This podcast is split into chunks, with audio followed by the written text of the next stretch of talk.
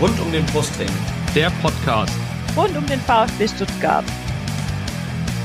Ja, hallo, hier ist der Franz Wohlfahrt aus Wien. Hier ist Timo Hildebrand. Hallo, äh, ich bin Kakao. Äh, ich wünsche euch viel Spaß bei Podcast rund um den Brustring.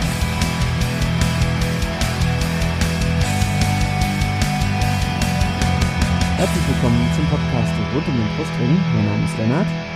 Und mein Name ist Yannick. Und dies ist Folge 108. Thema heute, das 1-0 des VfB beim ersten FC Köln am vergangenen Bundesligaspieltag. Und auch heute haben wir wieder zwei Gäste. Zum einen Arne, er ist Köln-Fan, bei Twitter zu finden unter steinbergarne und er schreibt auch für fc.com. Hallo Arne. Hallo. Und unser zweiter Gast ist Jenny. Äh, wir haben ja schon Jenny im Podcast, aber äh, die kann heute leider nicht, deswegen kommen wir auch nicht in die Verlegenheit, äh, die Jennys zuordnen zu müssen. Äh, Jenny ist, wie gesagt, VfB-Fan, bei Twitter zu finden unter VfB Herzlich willkommen bei unserem Podcast. Hi, ich freue mich, da heute dabei zu sein, ja. Ja, wir freuen uns, dass du da bist. Ähm, bevor wir gleich euch beide ein bisschen vorstellen, müssen wir noch kurz was zur letzten Folge sagen. Die war qualitativ leider nicht so gut, nicht so wie wir uns das vorgestellt haben und nicht so wie ihr euch das als Hörerinnen und Hörer vorgestellt habt. Äh, dafür an dieser Stelle nochmal sorry. Äh, das sind manchmal Sachen, die wir während der Aufnahme nur schwer beheben können und nach der Aufnahme auch nicht mehr rauskriegen. Wir geloben aber Besserung. Bisher hört sich eigentlich ganz gut an. Keiner, kein Rascheln, kein, kein Atmen. Also bisher, bisher läuft es eigentlich ganz gut. Äh, wir hoffen, dass es so bleibt. Yannick, stellst du unsere beiden Gäste vor, wie immer? Ja, sehr gerne, Lennart. Ähm, und in HD-Qualität natürlich. und wir fangen an mit dem Arne. Arne, wie bist du denn zum FC gekommen? Ja, wie bin ich zum FC gekommen? Äh, wenn ich mir die Frage jetzt äh, auch so stelle, dann ähm, ja, muss ich natürlich auch nachdenken, warum das tatsächlich so gekommen ist, wie es gekommen ist. Ich glaube, äh, war viel familiäre Vorprägung dabei, ähm, dann schon in ganz jungem Alter, so mit ähm, sieben, glaube ich, das ist meine erste bewusste Erinnerung daran, dass mich das dann doch interessiert, was äh, da rund um diesen Verein passiert. Ähm, natürlich nicht äh, in derselben Form wie heute, äh, aber ja, ich glaube, so im Alter von sieben ging das los, durch meine Tante, durch meinen Vater. Und äh, dann kam ich aus der Nummer leider irgendwann nicht mehr raus. Okay, das, das klingt jetzt ein bisschen wie eine Last, die du mit deinem, in deinem Leben hast, aber ich glaube, ich weiß, was du meinst. Äh, kommst du gebürtig aus Köln oder dann ist es ja eigentlich vorprogrammiert? Oder? Ich, ich wohne mittlerweile in Köln, ich komme aber gebürtig nicht aus Köln, äh, war früher immer durch Familie hier, auf Familienbesuch, aber selber jetzt erst im okay. Erwachsenenalter nach Köln gezogen. Okay, aber jetzt bist du dafür ganz nah bei deinem Herzensverein, das ist ja auch eine schöne Sache. Ähm, kannst du dich noch an dein erstes Spiel erinnern mit FC-Beteiligung? Ja, das war tatsächlich ein ähm, Auswärtsspiel in München, ähm, müsste 1998 gewesen sein. Äh, 2-0 Auswärtssieg damals, Riesenüberraschung, ähm, wow. aber leider am Ende der Saison der erste Abstieg äh, der Vereinsgeschichte.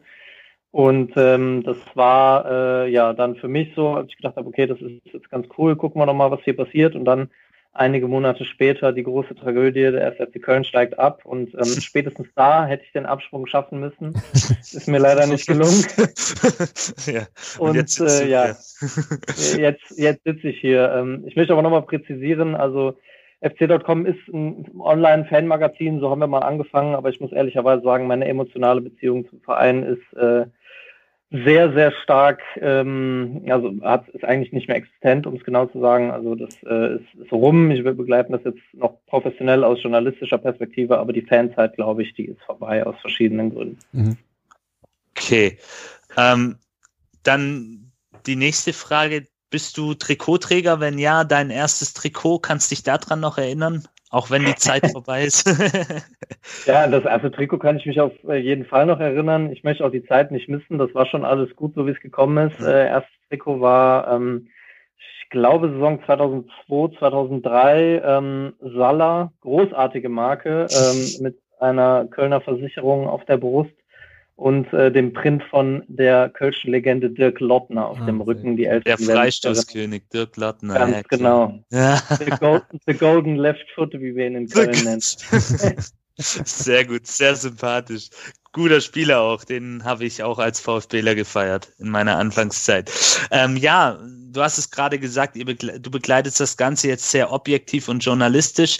Ähm, wenn du denn jetzt mal wieder ins Stadion gehen kannst, wo würde man dich dann da finden? Auf der Pressetribüne oder woanders im Stadion?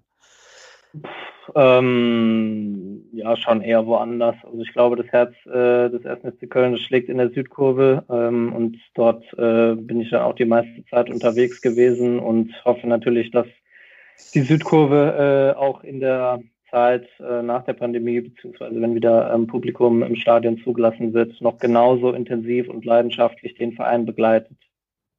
Okay, also bist du dann schon auch in der Südkurve zu finden, wenn denn jetzt ein Spiel wäre, bist du in der Südkurve zu finden in Köln? Ja, genau, eigentlich schon. Also meistens ist es so, dass dann die äh, Pressetermine, die man dann wahrnehmen kann, irgendwie so viel bringen und dann schaue ich mir das Spiel lieber nochmal in Ruhe äh, mit dem analytischen Auge an. Das geht dann auch ganz gut äh, später noch. Ja. Sehr schön.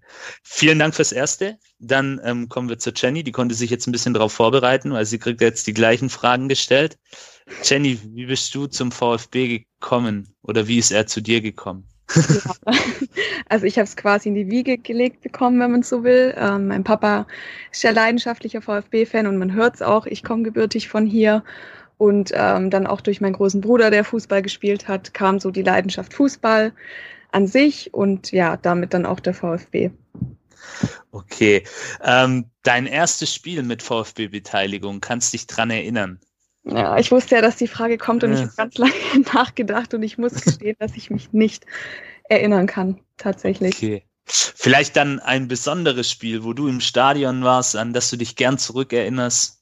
Ein schöner Kantersieg, ja gut, das kann ich mich jetzt auch nicht mehr dran erinnern, aber vielleicht irgendwas, irgendwas Schönes, was Besonderes, was du mit uns und den Hörern teilen willst. Ja, im Moment klammere ich mich eher so an die letzte Erinnerung an Stadion, weil das ist heute genau ein Jahr her, habe ich oh. festgestellt. Okay. Ja, so das letzte Mal im Stadion vor Corona.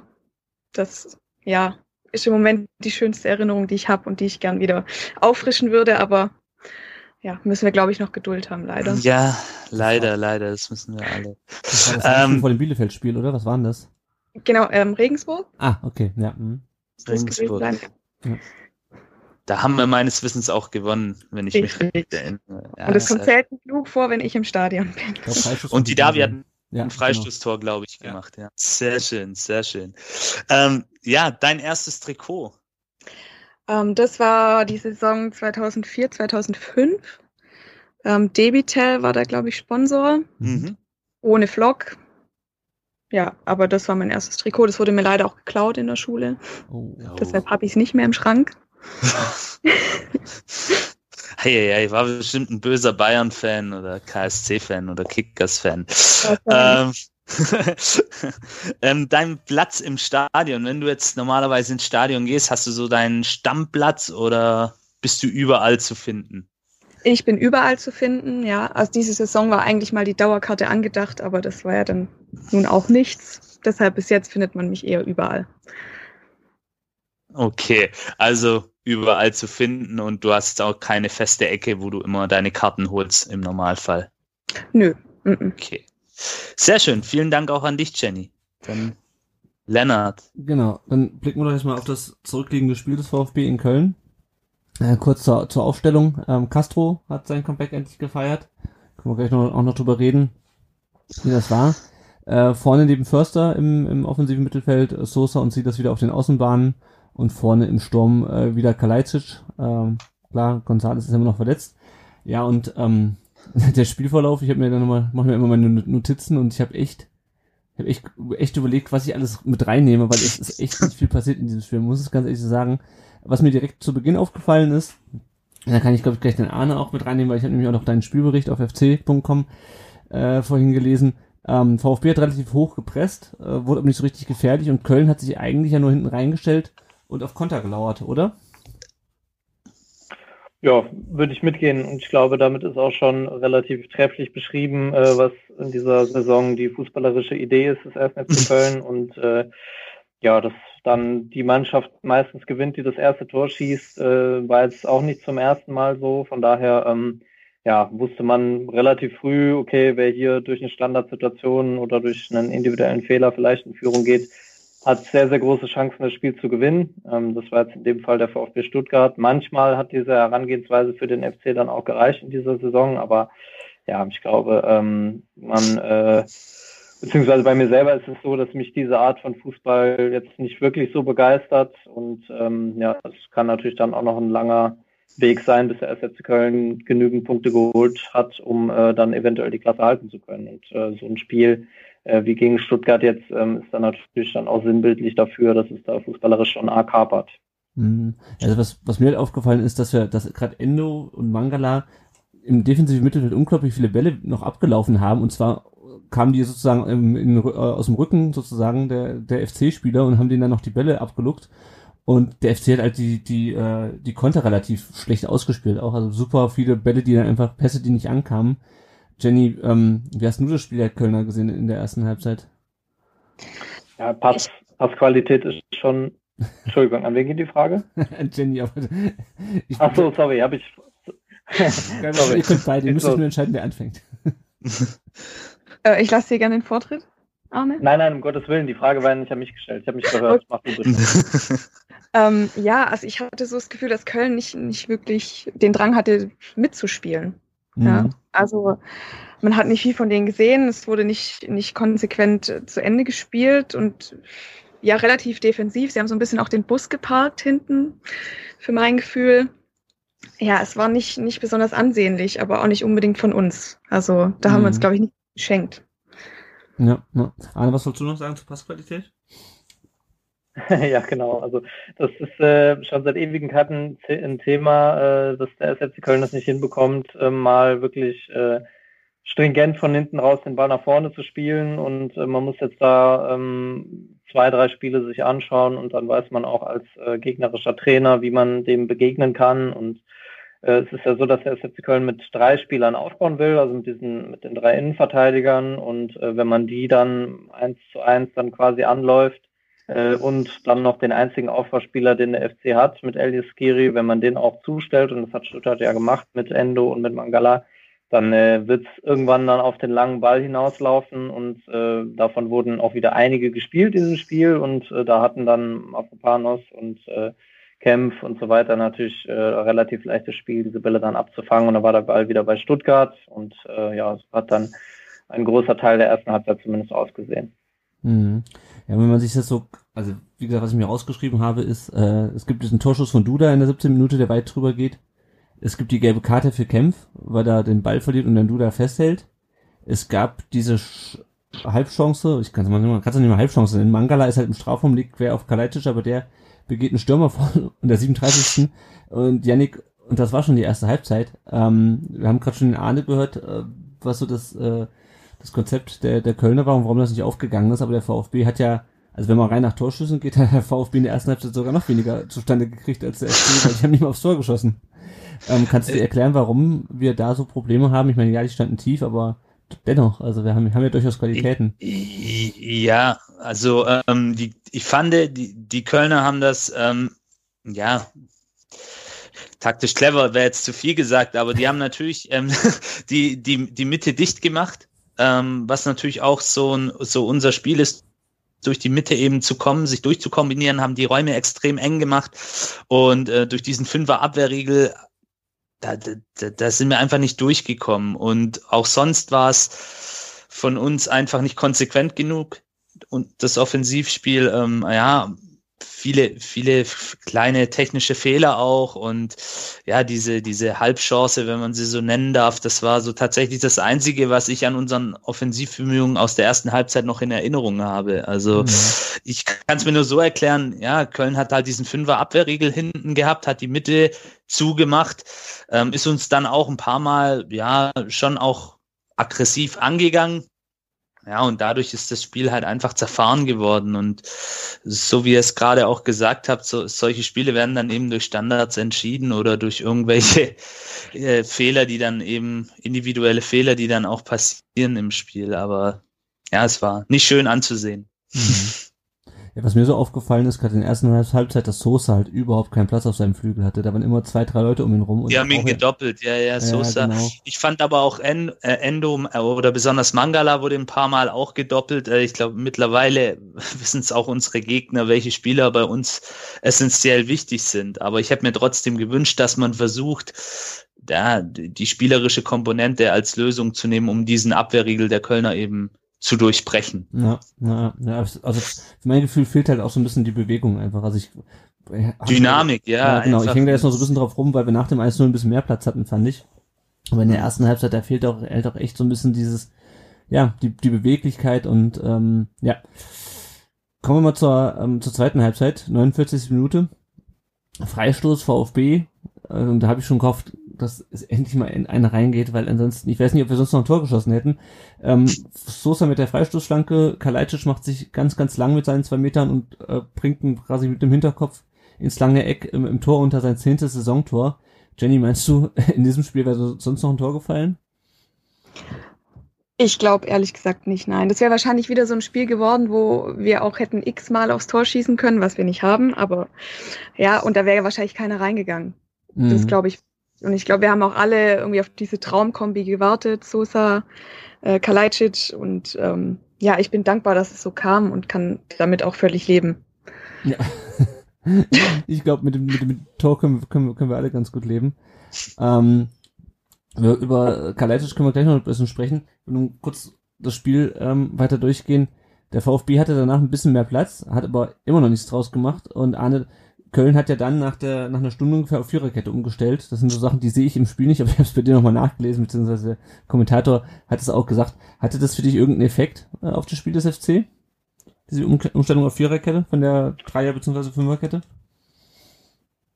Ja, das hat natürlich immer einen Effekt, äh, glaube ich, wenn man äh, dann die erste, äh, erste Linie so ein bisschen auflöst ähm, und dann mit äh, Cestic einen Spieler rausnimmt äh, und dann mit Max Meyer einen Spieler bringt, der mal so 20, 25 Meter weiter vorne äh, spielt. Ähm, das verändert natürlich die Dynamik. Ja, es ist beim FC jetzt auch nicht das erste Mal gewesen, dass man innerhalb eines Spiels bei Rückstand dann ähm, einen Spieler aus der ersten Kette rausnimmt und dann äh, eben das Mittelfeld ein bisschen stärkt. Und äh, ja, in dem Spiel war es jetzt so, dass durch diese Wechsel, ähm, später kam man noch Sali Özcan, ähm, hat sich das Zentrum beim FC so ein bisschen verdichtet. Also da war auch ein bisschen mehr spielerische Qualität dann äh, da und man hat ein, zwei gute Aktionen gehabt, bisschen mit Spielverlagerungen agiert, wo dann auch die Özcan-Chance kam und mhm. ja, die beste Szene, beste Szene war eigentlich dann direkt äh, nach Meyers Einwechslung äh, der tiefe Pass auf äh, Emanuel Dennis, mhm. der dann noch den guten Haken macht, aber ähm, ja, der Schuss dann auch vorbeiging und das war so die einzige Szene oder grob gesehen dann auch eine Phase von 15 bis 20 Minuten, wo der FC mal ähm, ein bisschen offensiver gespielt hat, ein bisschen mehr mit Risiko gespielt hat, äh, die Pässe angekommen sind, aber ich habe das Gefühl, dass das meistens nur dann funktioniert, wenn so eine gewisse Dringlichkeit besteht und irgendwie der, der Panikbutton dann gedrückt wird. Mhm. Und äh, ja, das, das reicht, glaube ich, dann einfach nicht, wenn man sich nur auf 20 Minuten äh, in Bundesligaspielen beruft, in denen man einigermaßen gut war. Und äh, von daher ist die Niederlage auch verdient für mich. Mhm. Wenn man jetzt mal von dieser, von diesem Lattentreffer von Özcan absieht, ist das bei euch offensiv auch eine Qualitätsfrage, weil ich meine, ein paar Torschüsse gab es ja durchaus. Ähm, die gingen halt nur alle Meilen weit vorbei, hatte ich das Gefühl. Ja, es hängt ja dann auch damit zusammen, äh, welche Abschlussposition man seine Offensivspieler bringt. Und mhm. äh, wenn die Wege sehr, sehr, sehr weit sind, dann äh, ist es natürlich auch schwierig. Ähm, und äh, ich glaube, Stuttgart hat da auch eine qualitativ hochwertige Innenverteidigung und da hatte Emanuel Dennis, äh, der aus Brügge ausgeliehen wurde im Winter, schon um, auch zu kämpfen mit. Ne? Also, äh, dass er da körperlich noch ein bisschen äh, sich an die Bundesliga gewöhnen muss, ist, denke ich, offensichtlich. Die Frage ist eben, wie viel Zeit bekommt er dafür noch? Also ich meine, wir haben jetzt noch zwölf Spiele äh, und man kann dann nicht warten, bis der dann irgendwann sich am 30. Spieltag mal akklimatisiert hat, weil dafür ist die Lage zu ernst. Äh, aber dass der FC da im, im letzten Drittel vorne weniger Aktionen hat, ähm, das zieht sich auch schon durch die gesamte Saison. Und je weniger äh, Ballkontakte du vorne hast, je weniger gute Pässe du vorne spielst, äh, umso geringer ist auch die Wahrscheinlichkeit, dann nachhaltig zu Torerfolgen zu kommen. Und das ja, schlägt sich dann am Ende dann natürlich auch darin nieder, wie viele Tore der FC geschossen hat in der Saison. Und das ist natürlich viel zu wenig. Mhm. Das sind, glaube ich, 20 oder 21, ne? Ja, so um den Dreh, genau. Ja, genau. Ja, ich hatte mir vorhin auch, auch nochmal die äh, Expected Goals Werte angeschaut. Die waren bei beiden Mannschaften. Also ich glaube, Köln hat 0,64 und der VfB 0,61. Also es war auch von beiden Seiten äh, ja halt auch keine gut, keine wahnsinnig guten Schusspositionen. Ähm, du hast gerade schon die, Ein äh, die Einwechslung bei Köln angesprochen mit Mayan Özcan. Äh, beim VfB kam, nachdem äh, Wamagituka in der 65. Minute nochmal eine Chance hatte, kam dann in der 67. Minute Tommy für Castro. Äh, Janik, wie fandst du denn Castro in seinem äh, ersten Spiel nach der Verletzungspause? Also, ich fand, man hat ihm die Pause so, schon so ein bisschen angesehen. Er, mhm. er hat sich versucht reinzubeißen, es war okay. Aber man hat ihn diese Saison, wir sind ja jetzt auch mehr von ihm gewohnt, ähm, ja, es war jetzt nicht seine beste Saisonleistung, aber es war okay. Für mhm. das, dass er nach, waren ja jetzt auch doch ein paar Spiele, wo er aussetzen musste, für das war es okay. Mhm. Ja, ich fand ihn im Antritt manchmal so ein bisschen schwerfällig, aber ich glaube, das ja, war eigentlich schon immer. Die Spritzigkeit und Dynamik hat aber fand ich an dem Tag bei vielen in, bei uns gefehlt und deswegen, aber bei ihm ja, hat man es besonders ja. gemerkt. Naja, ja, jemand, der auch nicht mehr so effektiv ist, ähm, ich hatte gerade schon die Chance von ihm angesprochen, äh, Jenny ist äh, Silas Wamagituka. Ähm, ich habe ganz häufig konnte man sehen, wie er halt, anstatt dass er sich von durchgedribbelt hat, nochmal zurücklaufen musste, dann wieder ähm, den Ball nach hinten gespielt hat, damit wir wieder von hinten aufbauen. Was meinst du, warum er in letzter Zeit nicht mehr so effektiv und nicht mehr so torgefährlich ist in der Liga?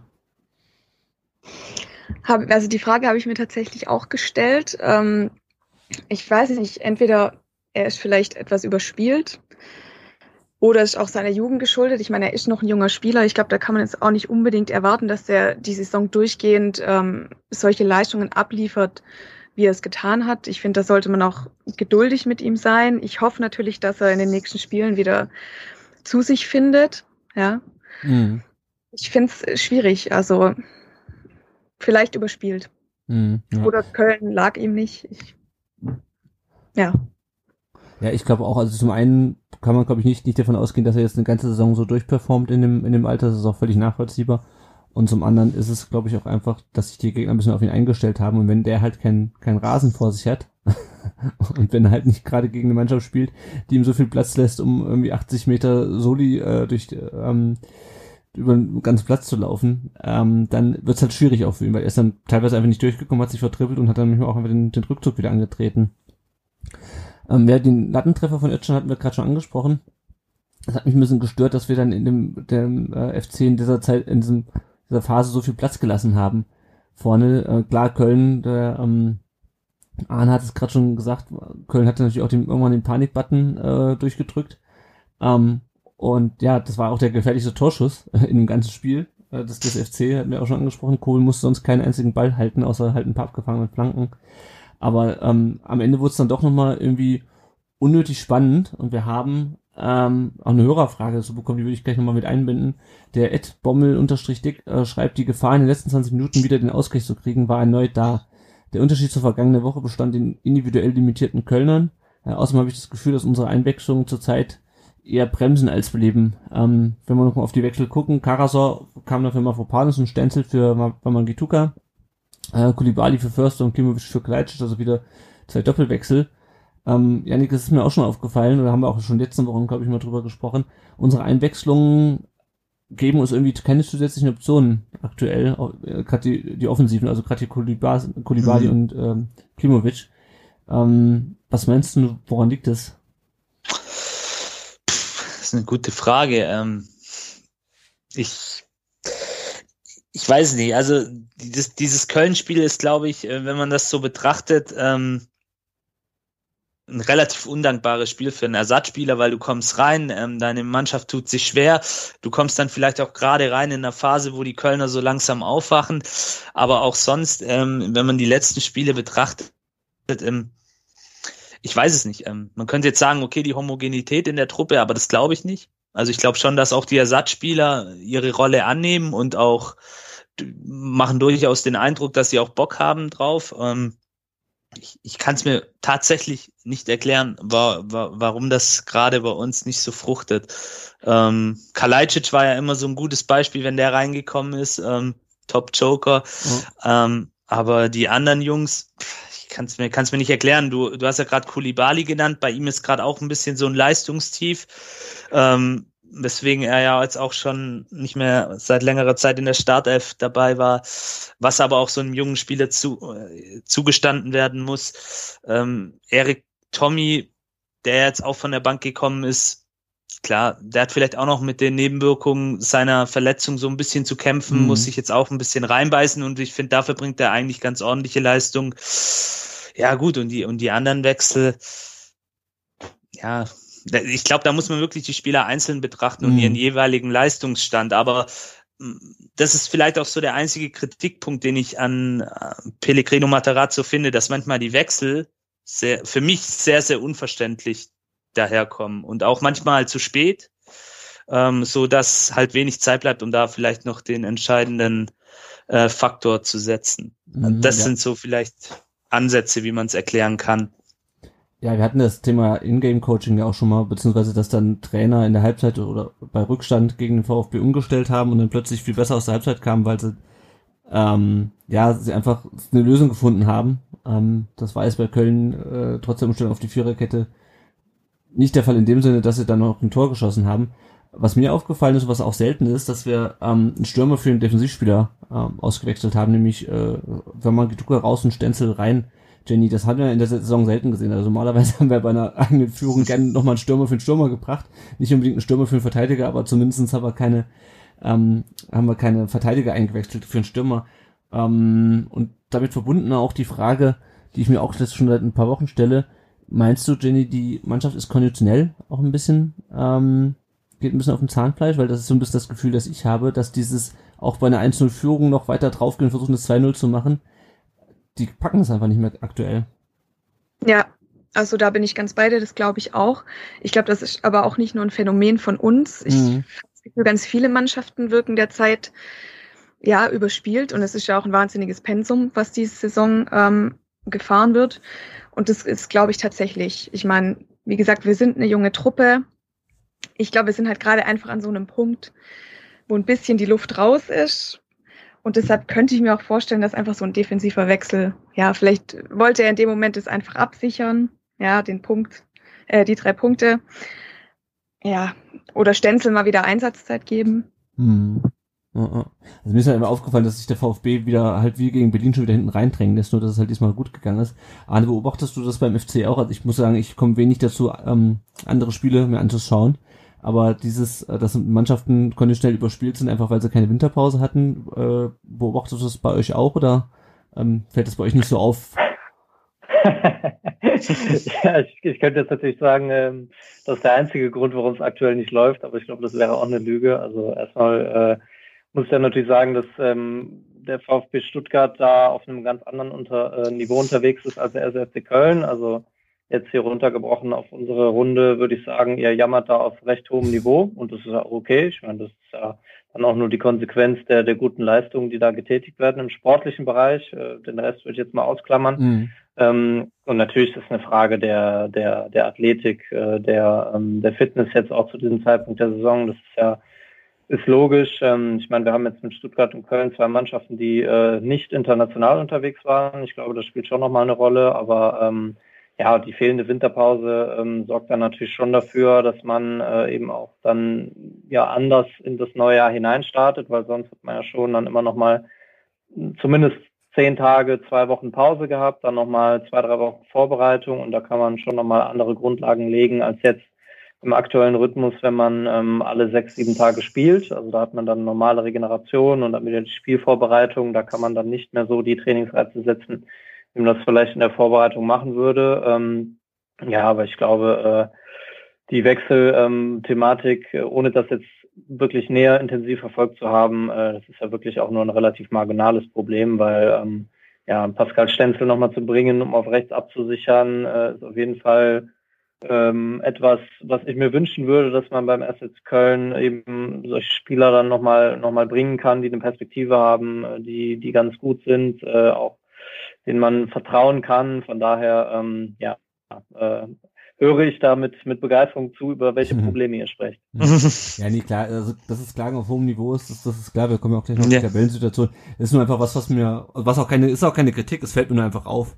dass die Mannschaft halt in der Hinrunde noch eher in der Lage war, keine Ahnung, du führst 3-1 gegen Dortmund, okay, das, dann sind auch die Beine vielleicht ein bisschen leichter, aber du hast Spiele, wo du, wo du knapp führst und du läufst trotzdem weiter an, ähm, versuchst bis zum Ende das 2 zu 0 zu machen, äh, und das hat jetzt halt in dem, in den letzten Spielen halt nicht so geklappt, ähm, und da frage ich mich einfach, woher das kommt, ähm, und, ähm, es ist ja auch irgendwo nachvollziehbar, denke ich, ähm, ohne, ohne eine richtige Winterpause. Ähm, ja, wenn wir nochmal kurz auf den FC blicken, ähm, wie siehst du denn die Perspektive für, für Köln in dieser Saison? Also, wie gesagt, ich habe jetzt, ähm, ich gucke relativ wenig äh, andere Mannschaften, weil mir einfach die Zeit fehlt. Das, was ich vom FC, ich habe den FC ja schon in, der Hinrunde gesehen ähm, und jetzt halt zum zweiten Mal. Also, es wird schwierig, glaube ich. Ich meine, die anderen Mannschaften unten sind auch nicht gut, aber wie, wie siehst du die, die Chancen auf den Klassenerhalt? Ja, das wird natürlich viel davon abhängen, was die Konkurrenz noch zu leisten imstande ist. Und ich glaube, da sehen wir ja aktuell, dass äh, zumindest eine Mannschaft, die aktuell noch hinter dem FC steht, äh, sich durchaus verbessert zeigt. Das ist der SSV Mainz 05. Also ich glaube, da ist, was das Potenzial angeht, noch mehr Luft nach oben als beim 1. FC Köln. Ähm, da ist die Thematik eben, dass man ähm, viel Wert auf die defensive Stabilität legt, das auch äh, schon seit langer Zeit betont und auch betont, dass es nur um den Klassenerhalt geht und nichts anderes in dieser Saison wichtig sei. Ähm, das kann man natürlich so machen, aber da muss man sich auch die Kritik gefallen lassen, wenn man im Sommer dann 15 Millionen Euro reinvestiert hat. Ähm, ein Großteil der Leistungsträger in dieser Saison äh, Leihspieler sind, die nach der Saison dann ähm, höchstwahrscheinlich wieder weg sind. Also die finanzielle Thematik, äh, die kommt ja da auch noch mit rein. Also mhm. wie möchte man sich langfristig aufstellen? Das möchte ich jetzt gar nicht in Breite diskutieren, aber äh, fest steht natürlich mit einem Schnitt von ungefähr einem Punkt pro Spiel wird's eng, so, also auch in, in so einer Saison wird's eng und ähm, ja, äh, man muss irgendwie hoffen, dass aus den verbleibenden zwölf Spielen genau diese Spiele gegen Mannschaften auf Augenhöhe, die dann relativ eng sind, dass dann irgendwann vorne mal was vom Laster fällt. Das war halt beim FC schon auch so in dieser Saison, dass das ab und zu geklappt hat äh, und auch die Leistungen besser waren, ehrlicherweise, klar. Also gegen Mönchengladbach zuletzt äh, war das schon wirklich ganz okay, gegen Wolfsburg vielleicht mal, gegen Dortmund ein bisschen Glück gehabt. Also an guten Tagen funktioniert das schon, aber die Wellenbewegungen in den Leistungen sind natürlich schon auch eklatant und ähm, ja, die Mannschaft steht eigentlich alle zwei, drei Wochen wieder extrem unter Druck, ähm, Trainer genauso und ja, jetzt am Wochenende geht's gegen Bayern München äh, und das ist natürlich dann auch nochmal äh, eine schwierige Aufgabe, um es mal positiv zu formulieren. Ja, ja ich sehe gerade, ihr spielt noch gegen, gegen gut, die letzten beiden Spieltage gegen Hertha und, ähm, und Schalke. Gegen Mainz geht's auch noch, aber dann halt natürlich auch noch Leverkusen, Leipzig, Bayern, Dortmund, also es ist ordentliches Programm noch. Aber gut, ich meine, das sind auch noch zwölf Spieltage, da kann man noch nicht unbedingt vom Restprogramm sprechen. Ähm, ja, schauen wir doch mal auf die aktuelle Lage beim VfB jetzt nach dem 22. Spieltag. Es sei denn, es möchte noch, es fällt noch irgendjemand ein äh, Punkt ein zu dem Spiel, den wir nicht besprochen haben, den er gerne noch loswerden möchte. Alles gesagt. ja, ich glaube auch. Ähm, VfB hat jetzt 29 Punkte, ist äh, Zehnter und wir blicken natürlich trotzdem immer noch, solange es rechnerisch äh, noch nicht ganz durch ist, äh, nach unten. Aber das ist ein sehr komfortabler Blick, weil aktuell haben wir jetzt elf Punkte vom Relegationsplatz. Äh, und das unabhängig davon, ähm, wie Bielefeld sein Nachholspiel spielt, weil wenn die äh, gewinnen, ist halt Hertha auf dem Relegationsplatz. Ähm, und was mich positiv stimmt aktuell ist, dass halt jetzt Kalajdzic trifft, nachdem vorher halt eine ganze Zeit lang Gonzales getroffen hat und dann wiederum eine ganze Zeit lang war man Gituka. Also wir haben von unsere drei Stürmer, ähm, Kalajdzic jetzt mit zehn Toren, Silas mit elf und Gonzales mit sechs Toren. Ähm, das finde ich eigentlich echt ja beruhigend, ähm, dass, dass wir da einfach die Möglichkeit, dass er immer einer von denen sein Tor macht. Und äh, Kalajdzic jetzt mit dem fünften Tor in den letzten vier Ligaspielen. Ich glaube, die Frage, Janik hat mir schon vor ein paar Wochen mal, ob er jetzt endlich durchstartet in der Rückrunde. ich glaube, die können wir jetzt bei zehn Toren jetzt endgültig mit, mit einem Ja beantworten. Ja, yeah, ähm, durchaus. VfB spielt jetzt gegen Schalke. Dann kommt am Wochenende, reden wir gleich kurz drüber. Dann in Frankfurt gegen Hoffenheim und in München. Und ähm, ja, wie läuft's bei Schalke? Jan Klaas Huntela fällt für das Spiel aus. Ähm, bei ähm, Ralf Fährmann weiß man es nicht genau. Ich habe zumindest jetzt noch nichts, habe auch heute nicht nochmal nachgeguckt. Äh, der musste jetzt ausgewechselt werden wegen Muskelbeschwerden im Bauchbereich jetzt beim beim Derby, ähm, was unserem ehemaligen Meister Ersatztorhüter Michael Langer mal wieder zur Einsatzzeit verholfen hat. Ich bin mal gespannt, ob der jetzt am, am Samstag im Tor steht oder ob doch wieder Fährmann äh, zurückkehrt. Ähm, ja, Schalke hat natürlich äh, auch einen Trainer zurückgeholt, äh, Trainer geholt, zurückgeholt in die Bundesliga, den wir auch kennen, Christian Groß. Bisher läuft's aber bei Schalke Ähm, naja, was, wie es halt für so einen Tabellenletzten mit neun Punkten läuft. Ne? Also die haben jetzt gegen Dortmund 0 zu 4 verloren, davor gegen Union 0-0 gespielt. 0-3 gegen Leipzig, 0 zu 1 gegen Wolfsburg Pokal. Das heißt, sie haben seit vier Pflichtspielen auch kein Tor mehr geschossen. Äh, zwar auch gegen starke Gegner teilweise, aber, aber dennoch. Haben insgesamt 15 Tore nur geschossen in der Liga und für 56 kassiert. Beides Negativwert in der, äh, in der Bundesliga. Und ähm, ja, der Topstürmer ist Matthew äh, Hoppy, heißt er, glaube ich, ein US-Amerikaner mit, mit fünf Toren. Jenny, eigentlich, ähm, eigentlich können wir nur gewinnen das Spiel, ne? Oder eigentlich nur verlieren. Wie, wie siehst du, was meinst du, wie das läuft gegen Schalke jetzt? Ja, also ich bin bei solchen Spielen immer vorsichtig, mich da aus dem Fenster zu lehnen, weil es fällt einem dann nachher doch irgendwie auf die Füße. Also natürlich würde ich sagen, wir müssen da gewinnen, ganz klar, weil ähm, es läuft ja nun wirklich nicht bei Schalke, aber letztendlich weiß man es halt nie. Ne? Und ich würde trotzdem sagen, wir gewinnen, aber es wird vielleicht auch wieder ein zähes Spiel. Mhm. Ja, ich bin mal gespannt, ob die, ob die es ähnlich machen wie Köln. Äh, Arne, mhm. ähm, du bist ja aber schon sicher, dass der FC nicht mehr auf den letzten Platz abstürzen kann, oder? wie du die Schalke anschaust. Ja, da, ja, da müsste schon sehr viel jetzt zusammenkommen. Das kann ich mir tatsächlich nicht vorstellen, dass das noch passiert. Ja, ja ich, ich bin mal, ich bin mal echt gespannt. Also ich glaube auch, Jenny, wie du sagst, dass es ein, dass es ein enges Spiel wird. Ähm, ich schaue so wenig Schalke, um sagen zu können, ob die auch äh, versuchen, wie, wie, ähm, wie der FC halt uns, uns auszukontern und sich hinten reinzustellen. Wenn ich mir die Gegentore angucke, dann scheint das mit dem, also selbst scheint auch die Defensivarbeit bei denen nicht so optimal funktioniert zu haben, obwohl die ja eigentlich, gut, die mussten schon Spiele abgeben wieder, aber ähm, die haben ja eigentlich noch eine recht namhafte oder vergleichsweise namhafte Abwehr. Also es ist ja ist nicht wie so ein Aufsteiger, wo du dich fragst, wer ist der Innenverteidiger da? Ähm, und die dann halt auch relativ lang, muss wieder absteigen.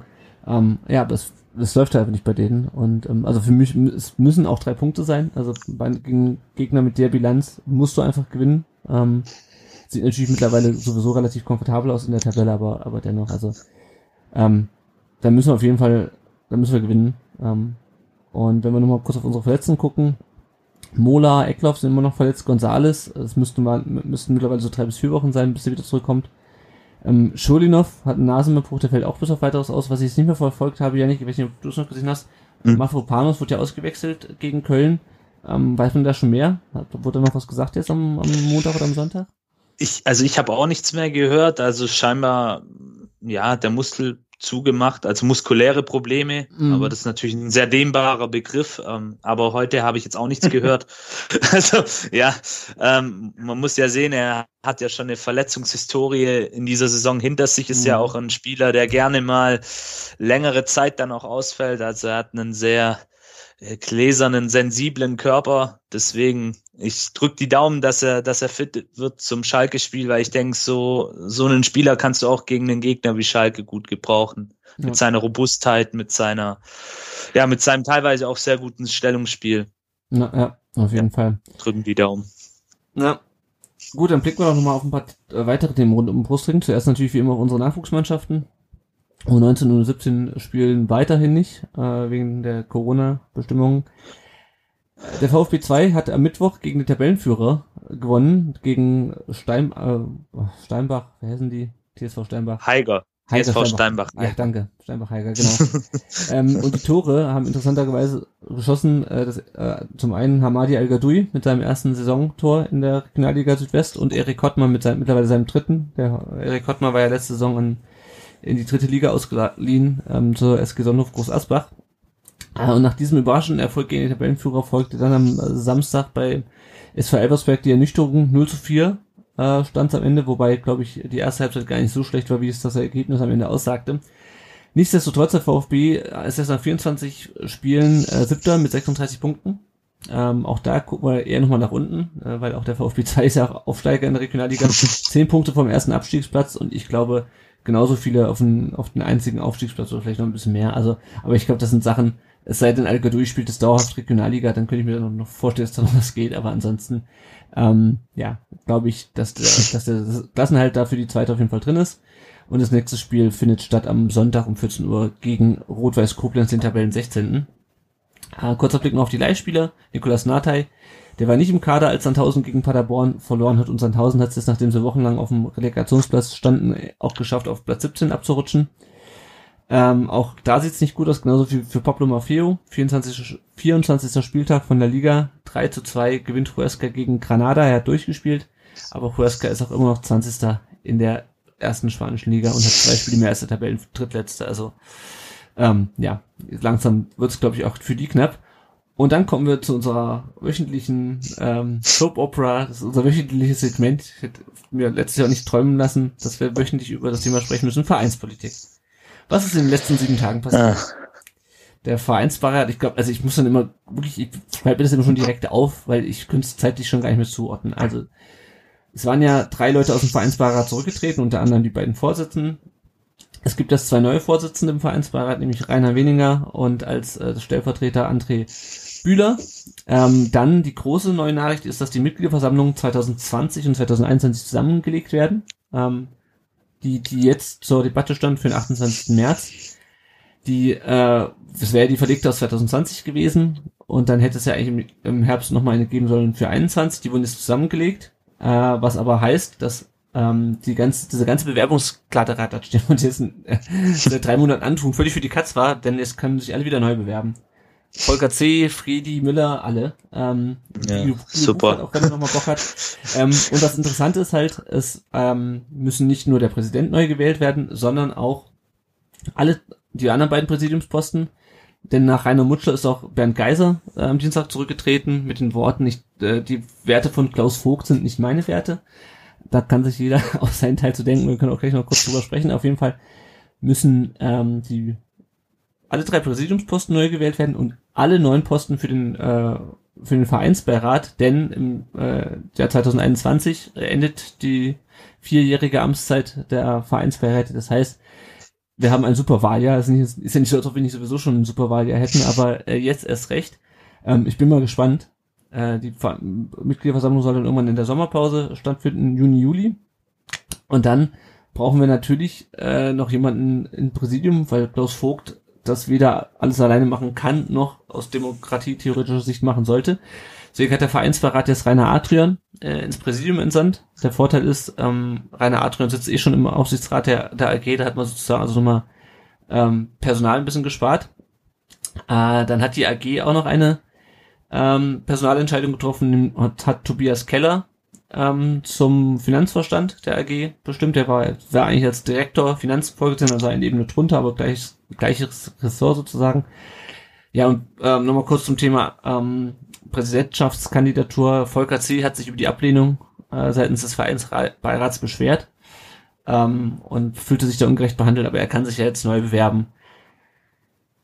Jo, ähm, Ja. Janik, wie findest du das, dass wir jetzt einen, einen Superwahl-MV haben im, im Sommer?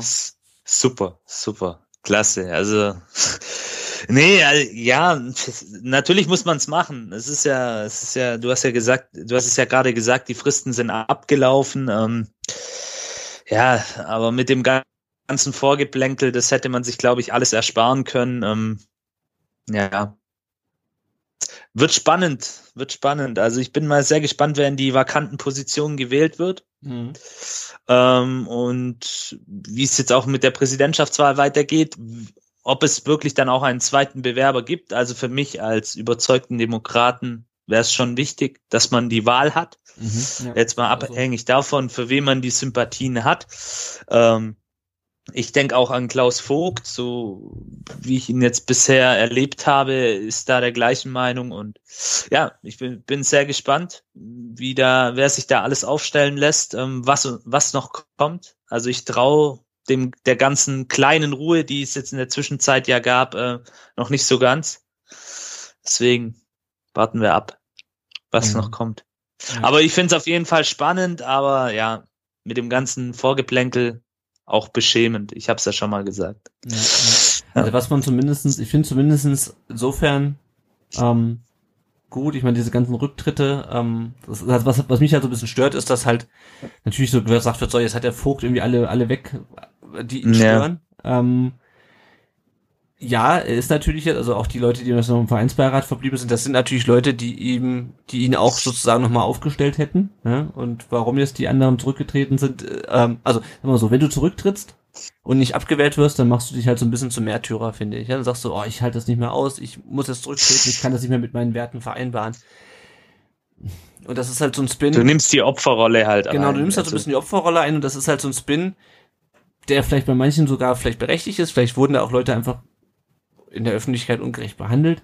Aber halt gerade Leute wie Rainer Mutschler, ja, und gerade Leute wie, wie Bernd Geiser, der ja nun wirklich auch bei der Mitgliederversammlung 2019 noch extra in seinem Bericht des Präsidiums nochmal eine Brandrede für, für Wolfgang Dietrich gehalten hat.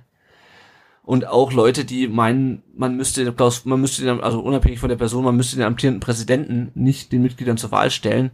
Da hält sich mein Mitleid, also wir haben es ja letzte Woche schon gesprochen, oder vorletzte, nee, das letzte Woche hatten wir es. Ähm, also da hält sich mein Mitleid an der Kritik und an den Gründen für den Rücktritt jetzt, also wenn man jetzt mal nur rein aus der vereinspolitischen Sicht denkt und nicht, was persönliche Anfeindungen angeht, das geht natürlich nicht, hält sich mein Mitleid ehrlich gesagt in Grenzen. Also da sind dann für mich, ähm, das sind dann für mich auch ehrlich gesagt keine Opfer, weil äh, sie treten halt meiner Meinung nach äh, zu Recht zurück, weil sie halt ja. einfach Fehler in ihrer Amtsführung begangen haben. Auch wenn es mir immer noch lieber ist, muss ich sagen, wenn wir die Leute aus ihrem Amt rauswählen, als statt, dass, dass hier ständig Leute zurücktreten. Ich weiß nicht, wann wir das letzte Mal jemanden aus dem Amt gewählt haben. Das ist lange her. Ähm, Jenny, wie, wie, wie siehst du das alles? Wie, wie bewertest du die aktuelle Situation rund um die Vereinspolitik? Also ich habe ja ehrlich gesagt da schon lange den Überblick verloren, muss mhm. ich zugeben. Ich habe auch mich nicht bemüht, da weiter Schritt zu halten, weil ich das Ganze furchtbar anstrengend finde. Ähm, aber gerade diese Sachen mit ähm, wo diese Werte angesprochen wurden, die anscheinend nicht mehr übereinstimmen. Also da muss ich schon einfach sagen, es, also sowas finde ich einfach nur schäbig und völlig unnötig. Mhm. Gerade wo halt einfach bestimmte Werte in diesem ganzen Vorgang so mit Füßen getreten wurden und dann ähm, tritt man mit so einer Begründung ab. Also das finde ich, finde ich einfach daneben. Aber ich bin grundsätzlich froh, dass sich da jetzt auch mal was tut, dass da Bewegung reinkommt. Ähm, Gleichzeitig als VfB-Fan hat man natürlich immer ähm, im Hinterkopf, was kommt da noch? Kommt da noch was Schlimmeres? Mhm. Ja. Ich weiß nicht, die Gedanken kann ich leider nicht abstellen. Deswegen, es, es bleibt irgendwie abzuwarten. Ich hoffe, es wird alles gut und es wird jetzt alles besser, aber hm, schwierig. Ja. ja.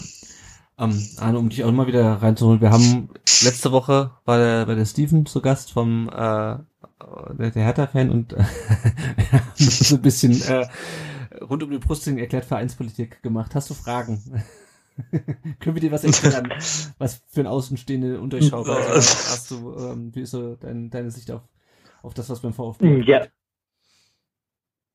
Ja, ist natürlich äh, wahnsinnig spannend, was passiert. Also ich verfolge natürlich auch alles, was äh, an Enthüllungen in den diversen Medien dann äh, nach und nach ähm, ans Tageslicht kommt und auch welche Personen da ähm, welche ähm, ja, Züge vornehmen, wenn man jetzt wie beim Schach spricht. Also ich finde es natürlich äh, das, das Problem beziehungsweise die Thematik unserer Zeit so ein bisschen ähm, auf den Fußball runtergebrochen. Ähm, leider ist es ja so, dass, äh, also leider aus meiner Sicht ist es so, dass der VfB beziehungsweise ähm, die Verantwortlichen die Mitglieder sich dazu entschieden haben, die Ausgliederung äh, so vorzunehmen, äh, das dann zu dem Anteilsverkauf kam und das ist dann natürlich interessant, was passiert an so einem Standort mit, äh, mit wahnsinnig vielen Mitgliedern, mit einer großen und äh, so wie ich es wahrnehme, auch sehr leidenschaftlichen Fanszene, die sich sehr, sehr kümmert um den Verein und sehr, sehr stark engagiert. Und ähm, es ist halt die Frage, ob man äh, so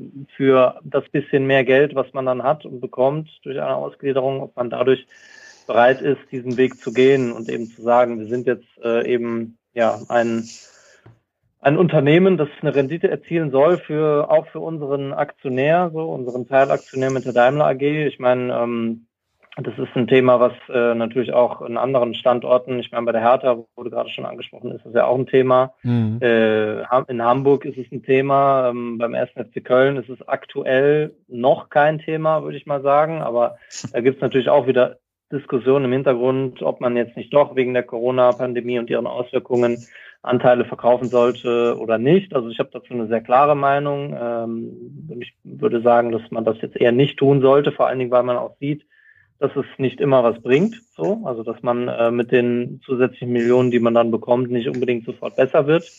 Obwohl ich jetzt natürlich schon sagen muss, äh, gerade kurzfristig und auch vielleicht mittelfristig gesehen ist der VfB Stuttgart schon besser aufgestellt.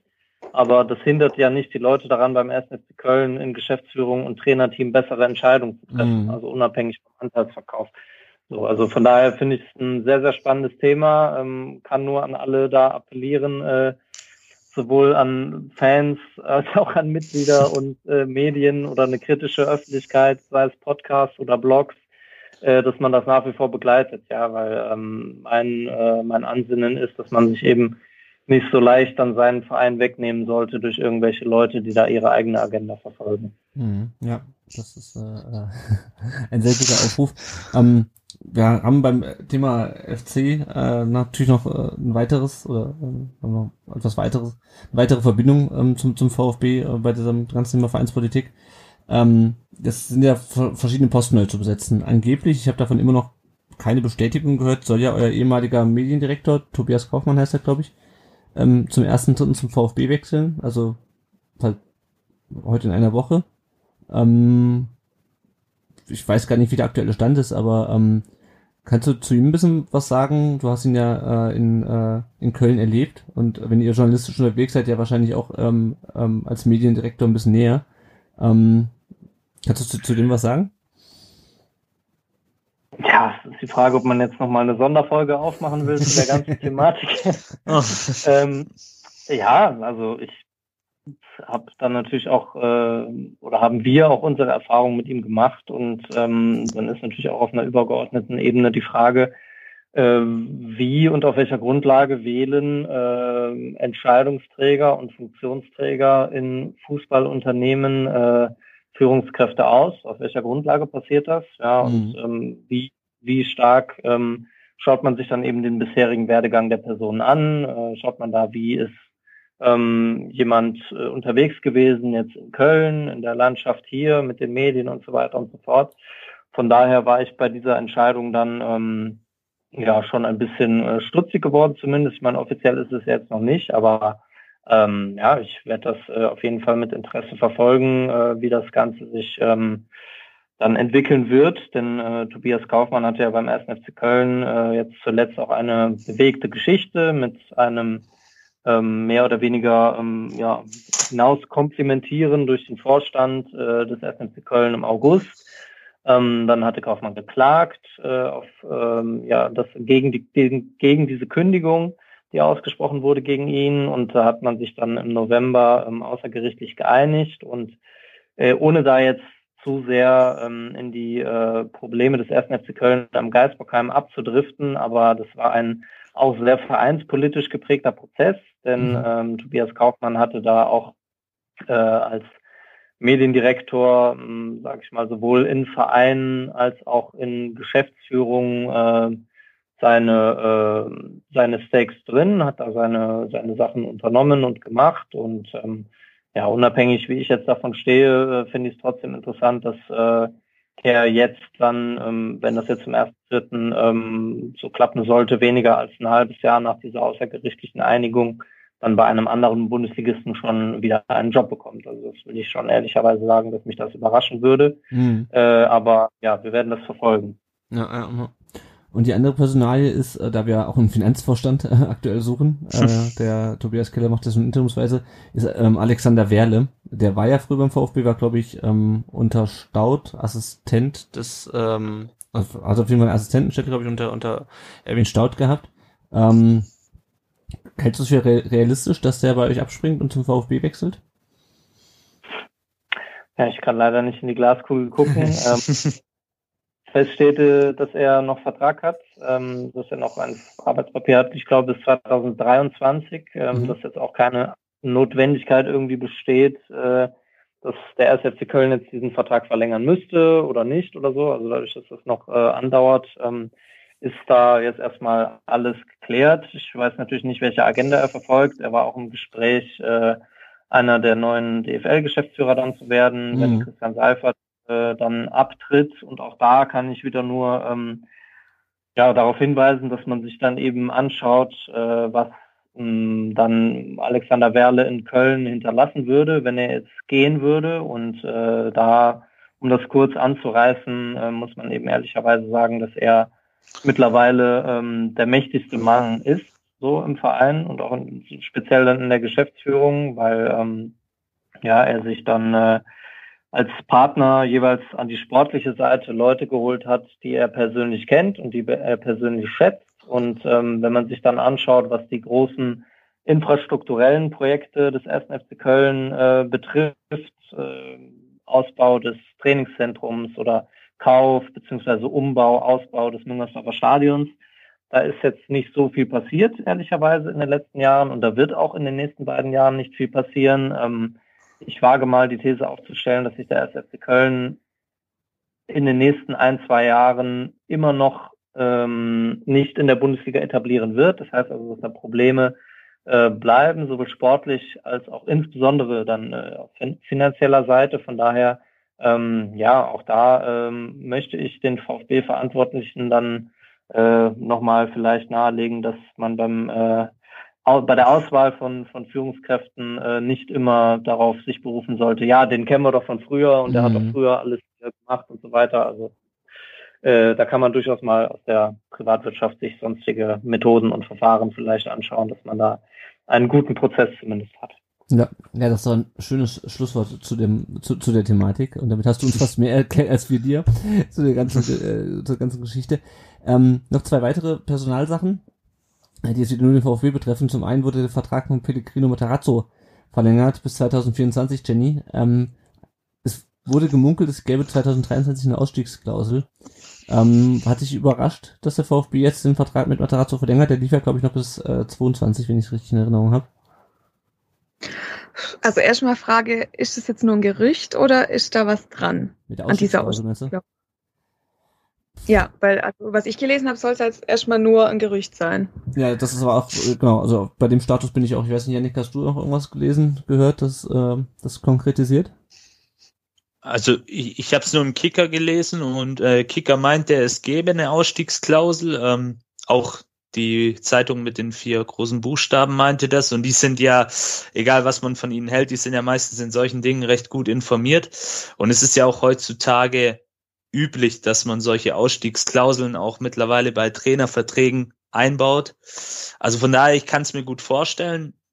Ähm, was auf jeden Fall Fakt ist, er, er bekommt mehr Geld, er, sein Gehalt wurde entsprechend angepasst. Ja, ja und so, ja. ja, ja, genau. Und ähm, dementsprechend, also es ist durchaus möglich, dass da eine Ausstiegsklausel mit eingebaut ist.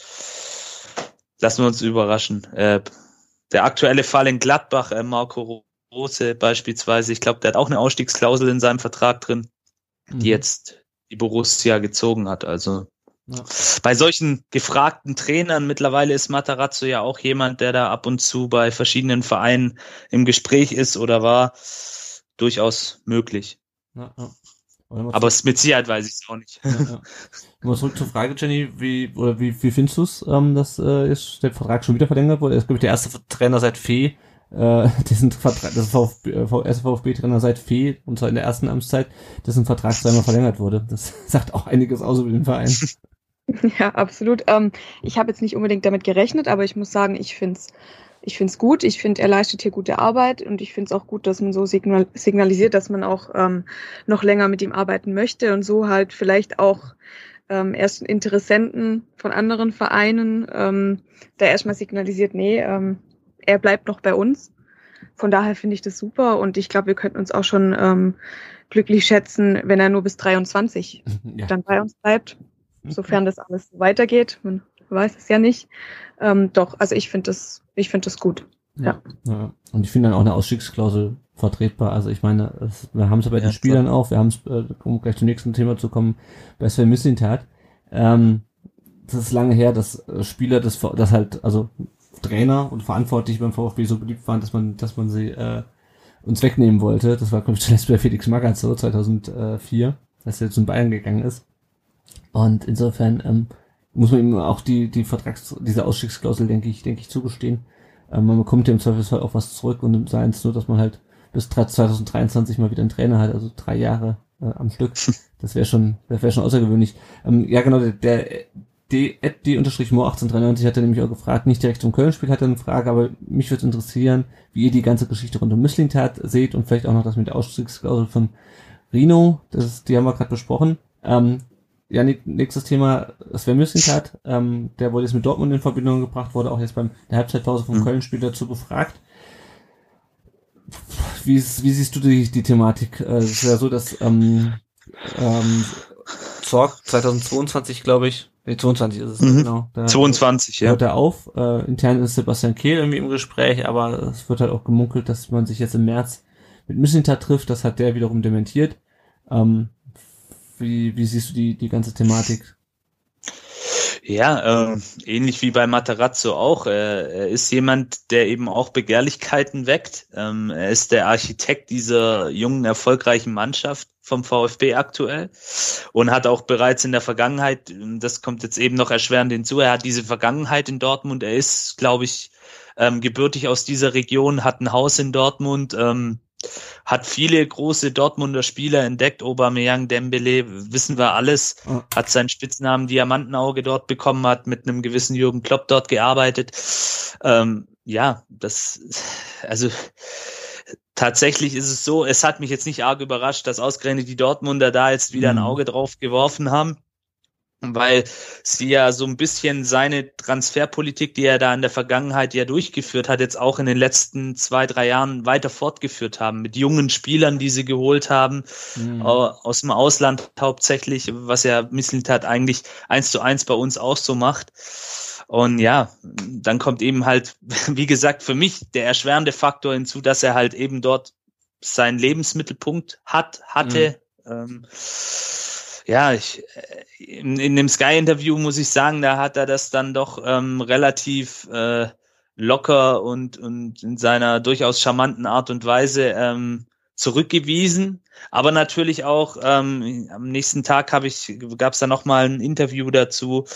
Da hat er sich dann schon die Tür offen gelassen und es ist ja klar, ähm, wir müssen es ja auch realistisch sehen, wenn solche Vereine wie Dortmund ankommen und und ihm da was anbieten, und er dann ausgerechnet auch noch eine persönliche Beziehung zu diesem Verein hat oder auch eine Vergangenheit hat, dann, mhm. dann ist es durchaus klar, dass das Begehrlichkeiten weg und vielleicht auch ihn dann reizt, ähm, da nochmal eine neue Herausforderung zu suchen. Aber ich schätze ihn mal so ein, dass er, er hat jetzt hier was angefangen aufzubauen bei uns und ich glaube, er ist kein Typ, der das einfach so hinschmeißt. Ähm, er hat ja dann auch diesen charmanten Hinweis auf, auf die aktuelle Lage mhm. gegeben beim VfB. Ähm, ja, deswegen sollten wir auch schleunigst gucken, auch in Bezug auf solche Personalien, äh, dass wir die Lage beruhigen, dass eben diese Leute weiterhin Lust haben und Bock drauf haben, ähm, bei uns zu arbeiten, weil also Sven Mislintat wäre in den nächsten ein, zwei Jahren ein sehr, sehr herber Verlust. Also, mhm. weil er wirklich jetzt eine, eine Philosophie auch wieder ja, implantiert hat in diesen Verein, was jahrelang gefehlt hat. Eine Spielphilosophie, eine feste DNA, die einfach auch erfolgreich ist. Mhm. Wobei, du hast es ja gerade schon angesprochen, was er in Dortmund gemacht hat. Und ich mhm. hoffe mir so ein bisschen, dass er, solange er hier ist, das auch in Stuttgart etablieren kann, nämlich dass er die Strukturen, wie man Spieler mhm. findet und Spieler äh, scoutet und eine Mannschaft aufbaut, dass die Strukturen irgendwann unabhängig von Personen werden. Das hat ja der Thomas Krücken auch beim bei der Nachspielzeit im Podcast mal gesagt, das ist ja auch das Ziel in der Jugendarbeit, dass man äh, Strukturen aufbaut, die unabhängig sind von, von ihm als, als Leiter des NLZ oder von einzelnen Trainern. Und ich hoffe mir so ein bisschen, dass man das beim äh, in dem Bereich auch. Natürlich, ja. natürlich. Aber die Fußstapfen wären, glaube ich, schon sehr, sehr groß, die er hinterlassen würde. Ja, und ja. Er, er passt halt auch einfach mit seiner Persönlichkeit gut hierher und versteht sich ja auch mit allen Personen in den vakanten Positionen ganz gut. Und ja, ich hoffe es einfach, dass er uns noch ein paar Jahre erhalten bleibt. Und die Dortmunder sollen sich jemand anders suchen. Sagen wir genau. so. Sehr gut, sehr gut, sehr gut. Ja. Genau. Ja. Ähm, noch also zwei kurze Themen. Zum einen stand es im Kicker, dass Spieler und Mitarbeiter rückwirkend seit Januar jetzt für sechs Monate äh, wieder auf Gehalt verzichten. Ähm, aus den bekannten Gründen. Also finde ich auf jeden Fall gut, dass man sich darauf wieder geeinigt hat. Wobei für mich natürlich immer die Frage ist, ähm, ob Mitarbeiter wirklich, also ob es nicht reichen würde, wenn Spieler auf Gehalt verzichten, damit Mitarbeiter nicht auf Gehalt mhm. verzichten müssen. Aber ähm, so tief bin ich in den Finanzen auch nicht drinne. Ähm, und dann haben wir noch eine Hörerfrage bekommen, nämlich von Ed Adams unterstrich Apfel unterstrich. Er fragt, von welchen Spielern wird man sich zur kommenden Saison trennen müssen? Förster, Clement, Karasor, Kaminski. Jenny, würdest du dich, von wem von denen würdest du dich trennen? Im Sommer? Oder trennen wollen? Also ähm, Leute, die regelmäßig meine Tweets verfolgen, die erwarten jetzt eine ganz bestimmte Antwort, nämlich Förster. Ähm, den würde ich jetzt aber vielleicht nicht unbedingt. Also ich finde, er hat in den letzten Spielen schon eine deutlich bessere Leistung gezeigt. Ja, da gibt es vielleicht noch Entwicklungspotenzial. Ähm, für mich stehen da so ein bisschen die falschen Namen. Ich finde viel interessanter sind Namen wie Sosa, Wamangituka. Mhm. Wer wird stehen vielleicht gehen wollen? Wo müssen wir uns da trennen? Klar, jetzt ein Kaminski, da also spielt er quasi keine Rolle mehr. Hätte ich jetzt keinen Schmerz mit. Mhm. Da gibt es wirklich andere, wo ich wo ich es viel interessanter finde und wo ich regelrecht vielleicht auch Panik habe, dass die ähm, gehen könnten. Ja. Mhm. Ja. Ja, also das ist, glaube ich, auch, ähm, muss man einfach gucken, auch wie die finanzielle Lage im Sommer ist, ähm, wie die sich noch weiterentwickeln, ähm, wie viele Tore Silas noch schießt diese Saison und Kalajdzic. Ja. ja. Ja. Gut, dann blicken wir nochmal kurz auf unser Tippspiel nach dem 22. Spieltag. Da liegt vorne äh, der Dominik 1893 mit 271 Punkten, vor dem Flankengott mit 266 und drei Weizen mit 264 Punkten. Äh, ich guck mal, Yannick, dich sehe ich nicht, nee. Ja, ja, ist okay. Alles acht, gut. auch nur acht Punkte, also. nicht, nicht erwähnenswert. Ich, ich ja. letzter Zeit war es nichts. nee, nee. Und ähm, ja, wenn ihr uns unterstützen wollt, äh, dann könnt ihr es auf verschiedene Weise tun. Entweder ihr lasst uns einen kleinen finanziellen Betrag da, entweder über Patreon monatlich oder über PayPal, äh, jederzeit, wann ihr wollt. Da helfen uns auch schon kleine Beträge, um so ein bisschen die laufenden Kosten für den Podcast und den Blog zu decken. Ähm, ihr könnt uns auch, wenn ihr uns nicht finanziell unterstützen wollt, bei Apple Podcast eine Bewertung da lassen und eine Rezension. Die, die lesen wir dann auch gerne vor, wenn wir eine bekommen. Ansonsten erklärt den Leuten auch gerne so, was ein Podcast ist, wo man den hören kann, runterladen kann. Ihr kennt das, ähm, den Podcast gibt's auf Spotify, auf YouTube und überall sonst, wo es Podcasts gibt. Und natürlich gibt's auch weiter in unserem Blog. Äh, und wenn ihr an diesem Podcast teilnehmen wollt, dann könnt ihr es auf zwei Weisen tun. Entweder ihr macht das als Sprachnachricht an die 0157 511 086880. Die Nummer steht auch nochmal bei uns auf der Seite. Äh, einfach eine kurze Sprachnachricht schicken, dann spielen wir die hier ein und reden drüber. Oder ihr macht so wie die äh, Jenny und nehmt einfach am ganzen Podcast teil. Äh, meldet euch einfach. Ich habe auch nochmal äh, Aufruf auf Twitter heute rausgehauen. Äh, wir sind jetzt noch zwölf Spiele, elf Folgen, äh, weil wir eine englische Woche haben, wo wir dann wieder zwei Spiele in einer Folge besprechen. Ähm, und ein paar Rückmeldungen habe ich auch schon bekommen, aber äh, wenn ihr Lust habt, meldet euch einfach, sagt, welches, bei welchem Spiel ihr teilnehmen wollt und dann ähm, kriegen wir das auf jeden Fall hin. Und die nächste Folge werden wir aufnehmen nach dem Schalke-Spiel. Äh, falls ihr es noch nicht gehört habt, solltet ihr auf jeden Fall noch in unsere Sonderfolge reinhören, die wir letzte Woche mit Silvio Meissner aufgenommen haben, wo wir mit ihm über den VfB in den 2000er Jahren äh, sprechen, also von Fastabstieg 2001 über die Vizemeisterschaft 2003 und dann halt natürlich die Meisterschaft, die er, äh, Janik, das war nicht die geilste Anekdote, äh, dass er äh, mit Lautern verletzt war ähm, und dann äh, in Stuttgart die Meisterschaft gefeiert hat am nächsten Tag äh, nach Lautern gefahren ist, wo die noch gegen Köln übrigens gespielt haben und sich dann äh, auf die Bank gesetzt hat ähm, und einen Weizen unter der unter der ähm, Auswechselbank hatte und sich zweite Liga angeschaut hat in seinem letzten ähm, Spiel oder beim letzten Spiel während seiner Leihe zu Lautern. Also sehr, sehr ähm, kurzweilige äh, Aufnahme auf jeden Fall. Hört euch die an. Cooler Typ auf jeden ja, Fall, ja. Genau, auf jeden Fall an dieser Stelle nochmal Danke an unsere beiden Gäste. Zunächst an dich, Arne, äh, dass du dir die Zeit genommen hast, äh, um über das Spiel zu sprechen, was aus FC natürlich, FC sich natürlich nicht so erfolgreich war. Vielen Dank dafür. Vielen Dank auch für deine Zeit heute. Ja, vielen Dank an euch. Hat sehr viel Spaß gemacht. Liebe Grüße ins Ländle. Danke sehr. Sag vielleicht noch mal kurz. Liebe Grüße an den Rhein. wo, ähm, wo findet man dich und wo äh, gibt es da irgendwas, was du wofür du Werbung machen willst an dieser Stelle, was du machst. Äh, äh, ja, also ich bin äh, freier Journalist ähm, bei verschiedensten äh, Medien. Ich würde tatsächlich werben für ähm, die kritischen Blogs und Podcasts, äh, die es gibt in der deutschen Fußballberichterstattung jenseits von den großen Medien, die ja bei manchen Dingen vielleicht nicht so ganz so die Finger drauf haben. Sehr gut, das ist ein, ein, eine gute Werbung. Und bei Twitter findet man dich unter steinberg-arne. Äh, und dann haben wir natürlich noch unserem zweiten Gast zu danken. Jenny, vielen Dank auch dir, dass du dir heute die Zeit genommen hast. Ähm, wo findet man dich? Erstmal, also erstmal danke. ja, ich danke euch, dass äh, ich dabei sein durfte. Ähm, ja, äh, Twitter, at VfBJenny, genau. findet man mich. Genau. Ja, haben wir schon Sehr gut. kurz zum Ende zu Ende. Ähm, dann äh, Zuhören und bis nächste Woche. Johnson.